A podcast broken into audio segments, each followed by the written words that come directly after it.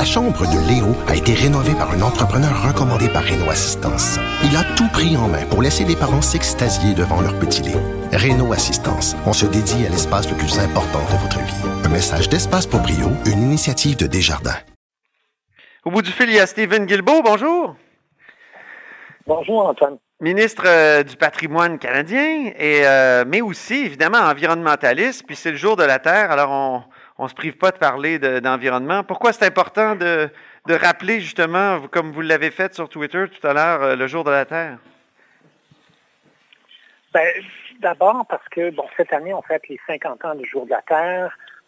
et il faut se rappeler à quel point la naissance de ce mouvement-là euh, aux États-Unis, mais en, après ça un peu partout sur la planète, a été précurseur de la plupart de, nos lois, nos règlements d'environnement, la création des ministères de l'environnement ont suivi euh, donc cette première, euh, cette première série de manifestations-là pour, pour l'environnement en, 1960, en 1970. Et, je pense qu'on peut prendre le temps de, voir tout le progrès que nous avons fait depuis 50 ans, tout en étant bien conscient de tout ce qui nous reste à faire comme travail également. Ben oui, euh, j'imagine que la place du pétrole dans l'économie canadienne, c'est très important. On en a discuté beaucoup euh, pendant la dernière campagne électorale, vous et moi d'ailleurs aussi. Puis là, il y a Québec solidaire la semaine passée, justement, qui vous écrivait là-dessus. Il vous disait... Euh, les Québécois et les Québécoises veulent savoir si vous réservez le premier canot de sauvetage aux pétrolières et aux gazières. Qu'est-ce que vous leur répondez, Stephen Guilbeault?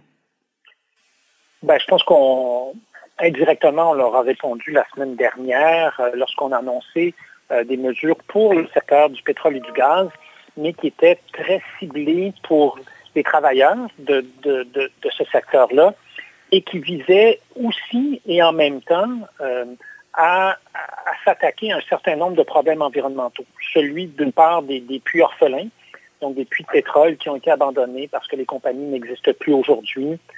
Euh, on, pourrait penser au Québec que c'est un problème exclusivement albertain. Or, ce n'est pas le cas parce que nous, au Québec, on n'a pas des puits de pétrole abandonnés, mais on a des mines, euh, des mines qui ont été abandonnées, donc des sites miniers orphelins. On en a beaucoup ici aussi.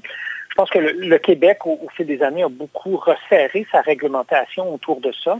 Et nous, ce qu'on a, dit euh, au gouvernement de l'Alberta, écoutez, on, va vous aider à commencer à nettoyer ça.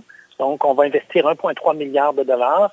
En contrepartie, vous devez mettre en place une réglementation plus sévère pour éviter que ça se produise à l'avenir. Donc, que les entreprises soient responsables de nettoyer leur propre site. Euh, on a aussi investi 700 millions de dollars pour aider les entreprises à se moderniser, donc à devenir plus efficaces et donc moins polluantes dans le cadre d'un nouveau règlement que le gouvernement fédéral a adopté sur la pollution du méthane. Le méthane qui est un gaz à effet de serre très, très puissant mm-hmm. et qui vient beaucoup, beaucoup de la production de, pétrole et, de gaz.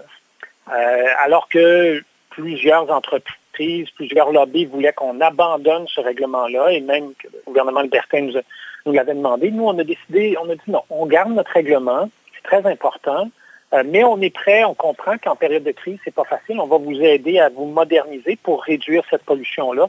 Donc, on, fait d'une pierre deux coups. Je pense que notre réponse par rapport au pétrole, elle a été très mesurée et très responsable à la fois d'un point de vue fiscal puis d'un point de vue environnemental. Est-ce qu'on doit dire merci COVID? Parce qu'après tout, euh, les émissions de gaz à effet de serre sont vraiment ont vraiment chuté dans les dernières euh, semaines, dans, les dernières six semaines dans, le monde. Est-ce que c'est une chose qu'on peut dire? Non, non, c'est pas une chose qu'on peut dire.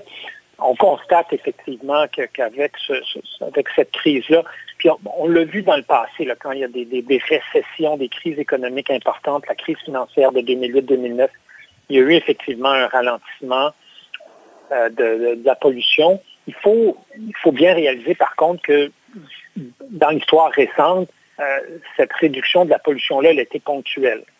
Mm-hmm. Alors, si on veut que ça dure dans le temps, ben, ça ne se fera pas tout seul. Il va falloir que nous mettions en place des mesures, que nous adoptions euh, des, des, plans de la relance de l'économie et mhm. le faire de façon différente. Donc, en étant plus responsable d'un point de vue, d'un point de vue écologique que nous l'avons été jusqu'à maintenant.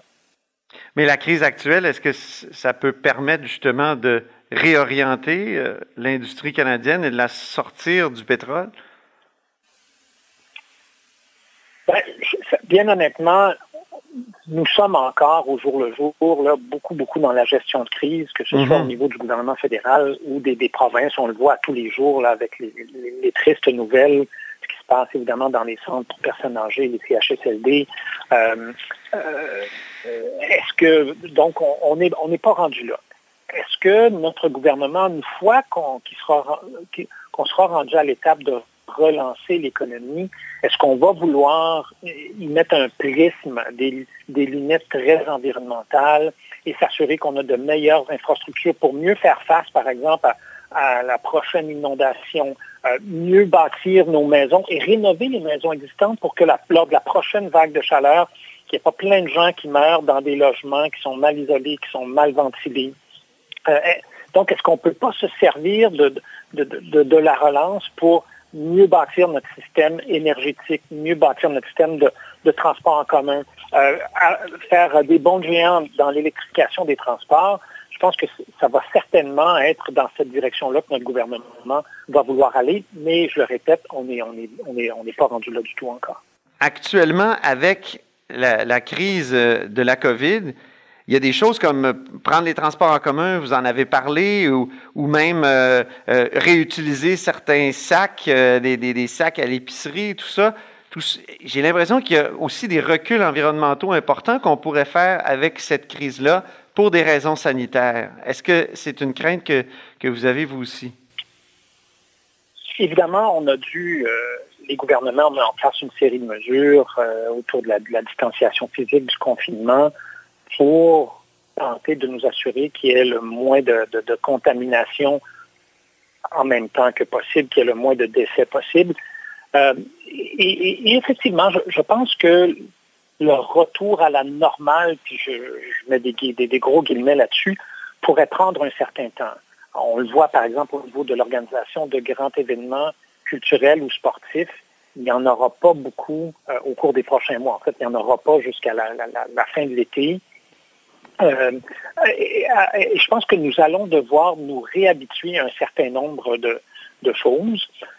Quand on regarde les pays qui, euh, qui ont passé à travers la crise avant que nous le fassions et qui, qui recommencent à mettre en place des mesures euh, de relâchement par rapport au confinement, ben, on voit par exemple que la Corée du Sud vient de tenir des élections nationales et que mm-hmm. les gens recommencent à utiliser le transport en commun mais il y aura probablement une période d'adaptation euh, à ce niveau-là pour, pour, des, pour des gestes qui sont des gestes très écologiques, comme ceux que vous avez mentionnés, le transport en commun, l'utilisation de sacs réutilisables. Euh, quoique mon épicerie, moi, nous permet tout à fait d'utiliser nos propres sacs en autant que ce soit que nous emballions nous-mêmes nos oui, La mienne aussi, oui, c'est vrai. C'est pas tout le monde qui a c'est pas tout le monde qui, empêche maintenant, euh, c'est pas tous les, commerces qui empêchent les gens de les utiliser, mais il y aura une période d'adaptation ou de réadaptation à ces, à ces mesures-là. Est-ce qu'il y a une cause environnementale à cette, euh, à cette pandémie, euh, Stephen Guilbeault? Les experts ne s'entendent pas encore sur, sur la, cause exacte euh, de, cette pandémie-là. Et alors, je pense que la, science va avoir besoin d'un peu de temps pour être en mesure de, nous dire avec plus de certitude, bon, en science, il n'y a, pas de certitude, là, mais avec, avec, un plus grand niveau de confiance, quelles, quelles sont les causes et comment, je pense que ça aussi c'est très important, comment on évite de se retrouver avec ce genre de pandémie-là encore dans mhm. l'avenir.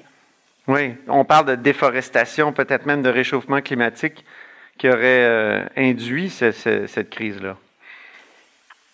Il y a effectivement un certain nombre d'hypothèses qui ont été qui ont été mentionnées jusqu'à maintenant, mais encore une fois, nos chercheurs ont besoin d'un peu de temps pour arriver à, mettre le doigt sur, euh, sur ce qui s'est mhm. exactement produit.